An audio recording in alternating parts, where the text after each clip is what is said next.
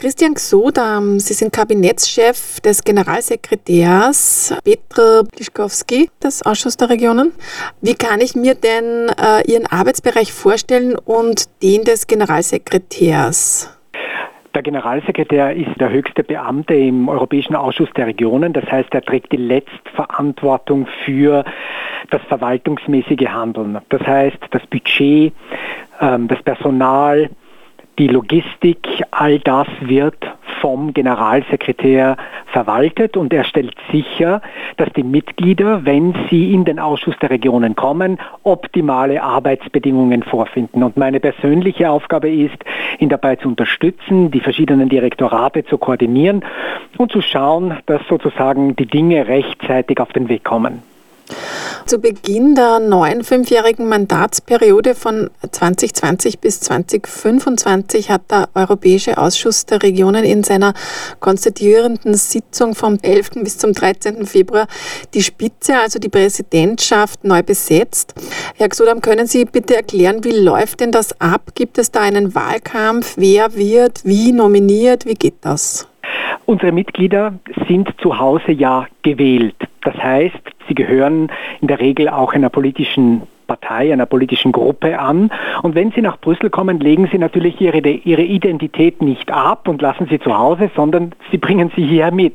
Insofern haben wir im Ausschuss der Regionen neben den nationalen Delegationen eben auch politische Gruppen. Das heißt, die Europäische Volkspartei, die Sozialdemokratische Partei, die Grünen, die Liberalen etc. Nun, jede Gruppe hat dann natürlich ein Interesse, sich auch für das höchste Amt in dieser Institution zu bewerben. Und dann gibt es eben Kandidaten aus den verschiedenen Gruppen. Nun gibt es eine Besonderheit im Europäischen Ausschuss der Regionen. Die regionalen und lokalen Politiker sind jetzt nicht so sehr daran interessiert, hier ihre Parteipolitik weiter zu betreiben, als die Interessen der Regionen und Städte hier in Europa zu vertreten. Und da findet man relativ schnell zueinander. Und das bedeutet, weil ja die Probleme überall die gleichen sind, ja, ob äh, sozusagen der, der Verkehr funktioniert, ob die Luftqualität stimmt, ob die Wasserqualität stimmt, das sind Probleme, mit denen sich alle Regionen und Städte zu befassen haben. Und deshalb haben wir relativ schnell im Ausschuss Regionen immer einen Konsens über die Problemlage. Und so ist es bei den Wahlen auch. Die Parteien haben sich dann zusammengefunden und es gab dann einen konsensualen Kandidaten, ähm, der gewählt wurde. Und das war dieses Mal ein Grieche aus Mazedonien, aus der Stadt Thessaloniki, Hatzitsikostas von der Europäischen Volkspartei. Okay, das heißt, ich kann mir das jetzt so vorstellen, dass sozusagen in einer Art Sitzung vielleicht auch oder so wird einmal besprochen, was sind die Herausforderungen und äh, wer steht zur Verfügung und dann einigt man sich da. Kann, man, kann ich mir das so vorstellen? Ja, also so läuft das. Also es gibt ja immer äh, Interessebekundungen für Ämter. Das ist ja bei uns äh, in den Regionen, in den Ländern auch so. Und dann wird eben diskutiert innerparteilich, ähm, unterstützt du diese, diese Sicht, die ich habe. Und wenn dann eine Mehrheit innerhalb einer Partei gefunden wird, dann diskutiert man das weiter mit den anderen Parteien und da kommt es wieder zu einer Übereinkunft. Und am Ende kommt es natürlich zu einer demokratischen Wahl. Mhm, die findet dann quasi während dieser konstituierten Sitzung statt in Brüssel. Genau, ganz genau. Und das heißt auch, dass alle Fraktionen ja irgendwie also Teil dieser Vereinbarung sind, wer eben äh, Präsidentin oder Präsident wird. Das heißt, Zusammenarbeit und politischer Kompromiss sind da notwendig. Ist es auf europäischer Ebene leichter als auf der nationalen, diese Art von politischer Kultur zu leben? Weil ich habe ja schon eher den Eindruck, dass konstruktive Zusammenarbeit in der Politik eher mehr ins Hintertreffen gerät, je mehr die Politik zu einem Wettkampfspektakel jetzt irgendwie verkommt. Na, in der Politik geht es zunächst ja immer um einen Interessenausgleich. Es geht immer darum, dass man in einer zivilisierten Gesellschaft, in einer Demokratie die verschiedenen Interessen zusammenbringt. Und ähm, da braucht es manchmal auch, ja, Streit, ich meine positiven Streit, nämlich das sich auseinandersetzen mit der Position des anderen. Das ist nichts Ungewöhnliches, das würde ich auch nicht gern in Verruf bringen wollen, ja, diesen positiven demokratischen Streit, den braucht es. Gleichzeitig braucht es aber in einer Demokratie, wenn sie denn funktionieren soll, auch die Fähigkeit, am Ende zu Kompromissen zu gelangen und zu Entscheidungen zu gelangen. Und auch das würde ich gerne nicht in Verruf kommen lassen, denn man hört ja oft so, der faule Kompromiss oder Kompromisslösungen sind etwas Schlechtes.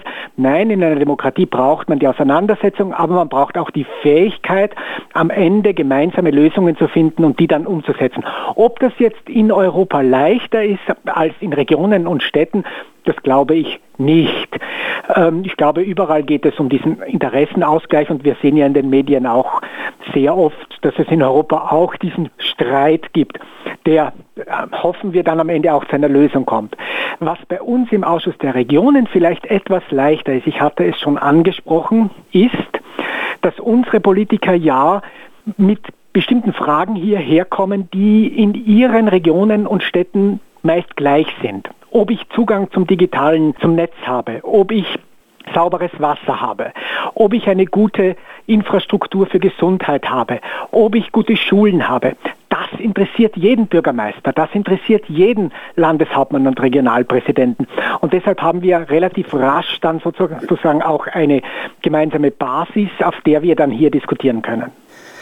Hat es auch schon mal eine Präsidentin gegeben des Ausschuss der Regionen? Ja, absolut hat es schon gegeben aus dem ähm, schönen Italien, die Frau Presso.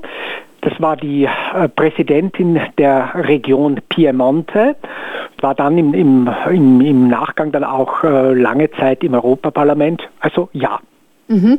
und äh, geschlechtliche Parität ist sozusagen eine alltägliche Situation. Das ist nichts, worauf man mehr hinweisen müsste, oder? Ist das noch ein Thema, an dem man arbeiten muss?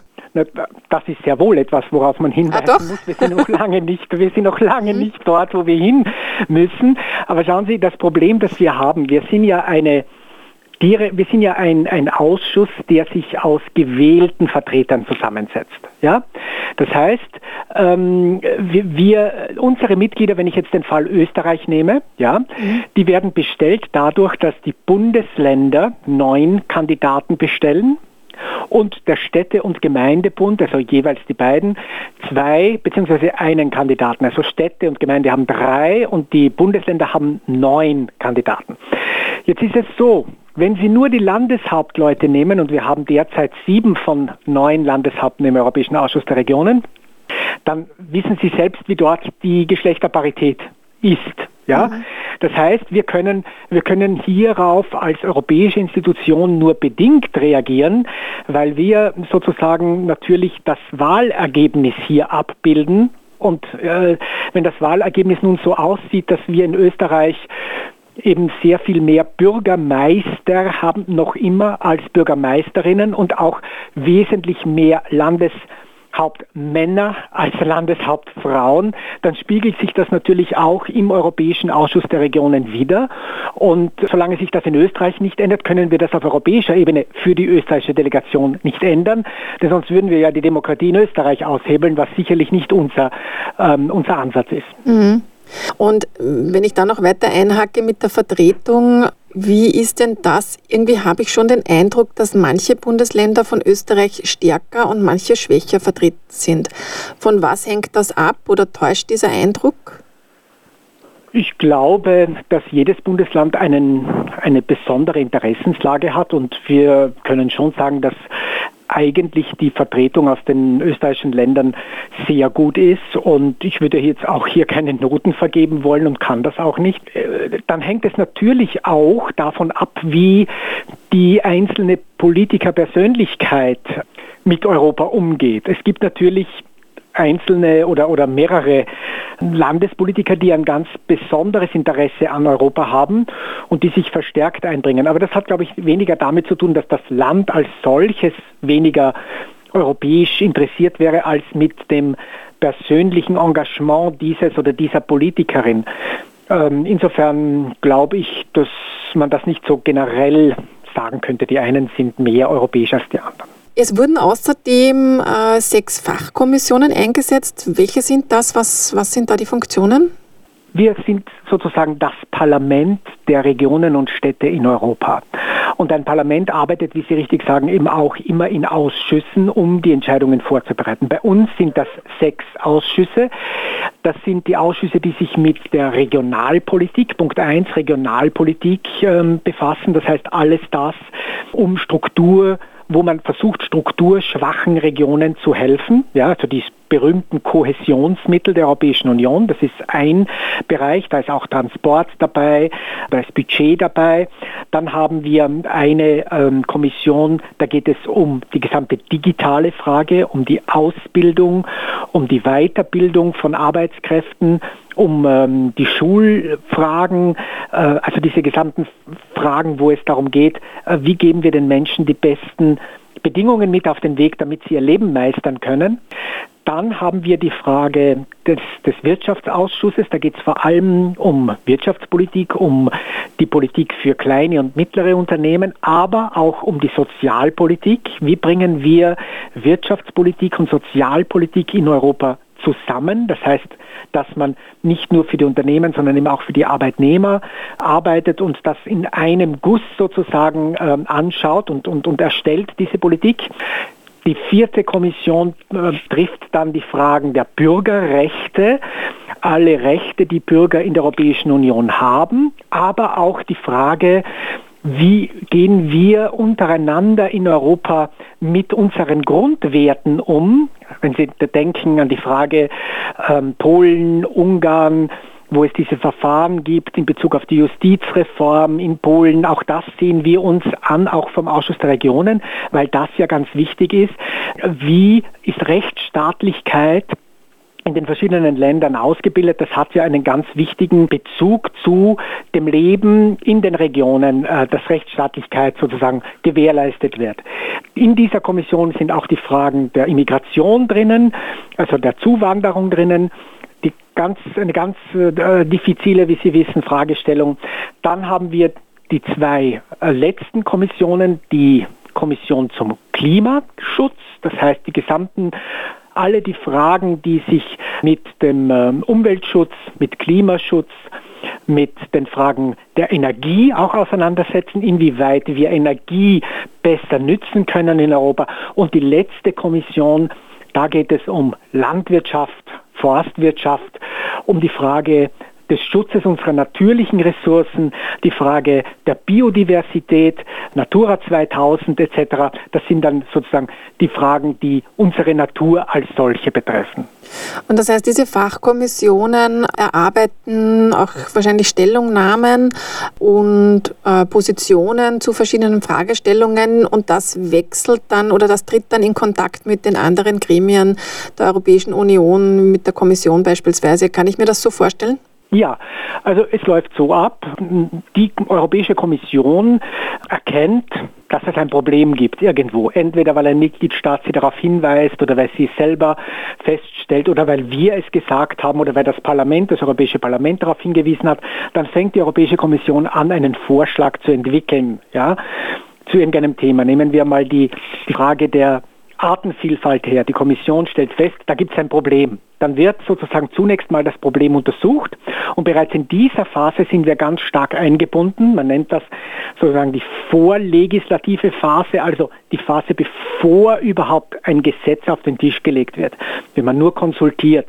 Und da sind wir schon sehr stark mit äh, drinnen, arbeiten gemeinsam mit der Kommission und helfen ihr, einen Vorschlag zu entwickeln.